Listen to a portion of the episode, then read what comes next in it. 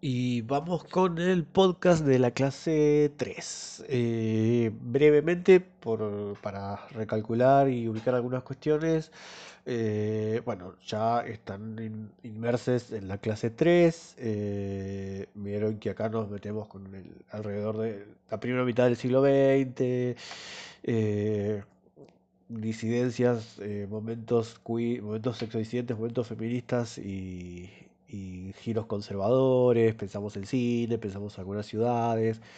Eh, recuerden que obligatorio solo tienen que ver el video eh, que en la plataforma dice Berlín, París, Libertad, que es el que habla, libertad sexual, etcétera, que es el que se llama el documento sobre, ay, que me olvido el nombre, representaciones, disidencias, exterminios, algo así. Es un, un PowerPoint narrado en el que yo digo algunas cosas. eh, me olvidé de una cosa que ahora se la voy a, voy a recuperar. Después eh, tienen eh, que elegir, digo, eso, lo obligatorio es ver eso y elegir uno de los dos materiales que figuran, la película diferente de los otros o el cuento, la narración de la historia. Si quieren las dos cosas, buenísimo, pero solo una es obligatoria eh, y eh, leerlo o verlo y eso trabajarlo de forma súper intuitiva y básica en el foro. Eso sería lo único obligatorio de esta semana, ¿sí?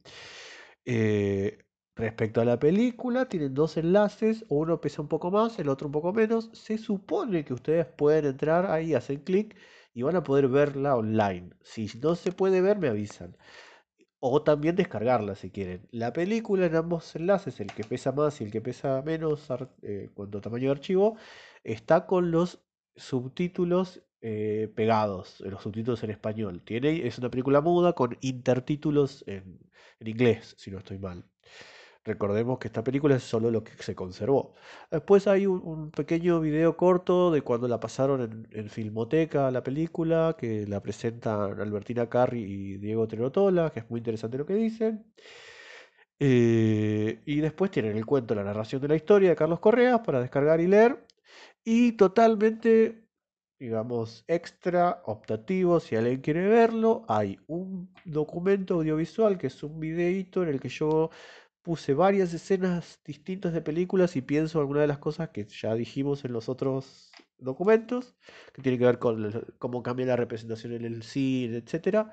Es un poco más largo, dura 45 minutos. Espero lo puedan ver, si no se ve me avisan, ¿sí?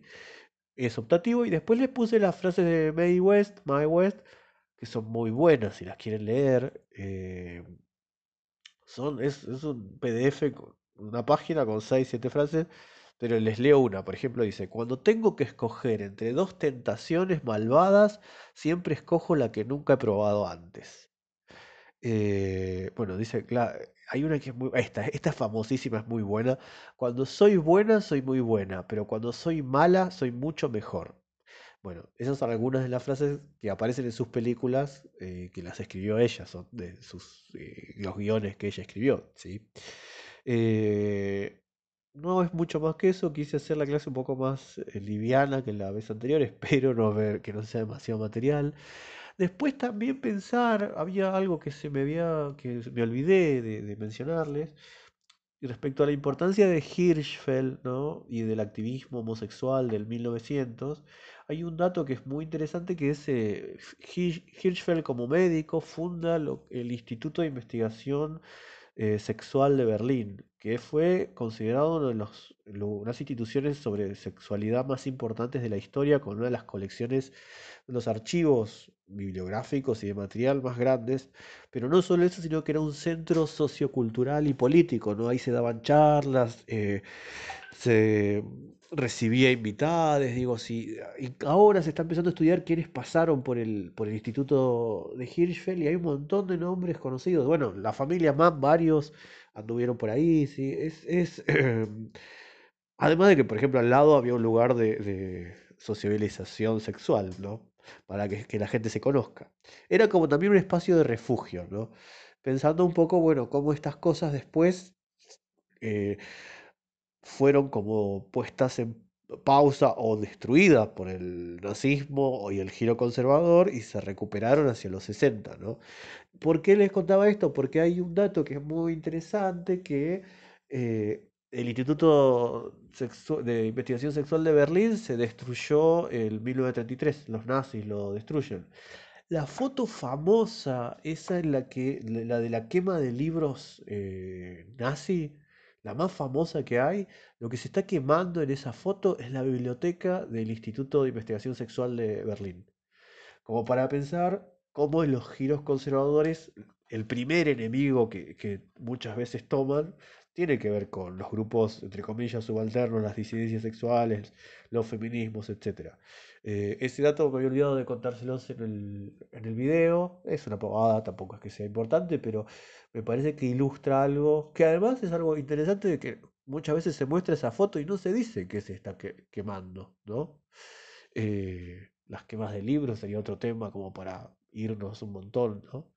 Pero bueno, eh, no, no, no vamos por ese lado. Ahora, eh, después, bueno, respecto a la narración de la historia, el cuento. Dos cosas primero, perdón. En Anders as the Under ah, participa Hirschfeld como asesor y como actor. Es como el experto médico en la película, diferente de los otros, ¿sí? Como para ver también ahí que aparece como figura una y otra vez. Y eh, después, respecto al cuento de Carlos Correas, es re interesante. A mí me parece un cuento hermosísimo. Eh, si no estoy mal, creo que Piglia decía que era uno de los mejores cuentos de la literatura argentina. Y ese cuento que uno dice por qué se consideró en su momento por todo un proceso por pornografía y una condena de prisión en suspenso por pornografía, ¿no? El autor. Eh, y eso significó el final de su, digamos, ah, marcó toda su carrera literaria, ¿sí? Eh, en términos del presente, yo digo, ¿dónde está la pornografía? Hay una escena sexual, pero bueno, eso es lo que pesa, que haya una escena de sexo y afecto entre dos personajes en una escena homosexual, pero al mismo tiempo de distinta clase, ¿sí? El cuento me parece que más allá del tema es bellísimo y al mismo tiempo, si lo pensamos, nos permite recuperar todo lo que significó el eh, itinerario o todo el mapa de, de levante callejero sexual del Buenos Aires homosexual de los 50, ¿sí? Digo, todo lo que menciona de baños, de calles, de lugares donde va y coge con uno, con otro, etcétera, todo eso es real en términos de que funcionó eh, todo ese, ese mapa de, clandestinidad, porque no es que se no es que públicamente se sabía, pero sí el, eh, el personaje, eh, digamos, una, una, persona homosexual en, Berlín, en el Berlín, ah, estoy mal, en el Buenos Aires de los 50 podía ir a determinado lugar y sabía que posiblemente pudiera, podía conseguir sexo, etcétera, etcétera. Eh, que bueno, es como para, vamos a seguir pensando en una de esas cuestiones, pero recupera algo que es muy difícil de recuperar en términos eh, históricos, ¿sí? Porque eso es en pleno momento conservador también, ¿no? Eh, a mí me parece que el cuento de Correas es muy interesante para recuperar eh, trayectorias, momentos y además para pensar la función de la literatura y como resistencia y visibilidad. Pero una vez más, si pensamos ese eje entre visibilidad y resistencia en clave en momentos conservadores, fíjense el costo que tuvo para Carlos Correas, estudiante de letras, publicar ese cuento, que es un cuento que es una representación visible de la homosexualidad, comparado con otras versiones que, digamos, comparado con la lectura en clave que hacemos de, no sé, de una de las películas que aparece en la lista de escenas, es una película sobre dos cowboys que se muestran las pistolas, que no tiene nada de visibilidad homosexual, pero lo tenemos que leer en clave o como forma de resistencia, ¿sí? Sobre estas cuestiones de la resistencia vamos a, en momentos conservadores, vamos a volver en la próxima clase, ¿sí? En la clase 4.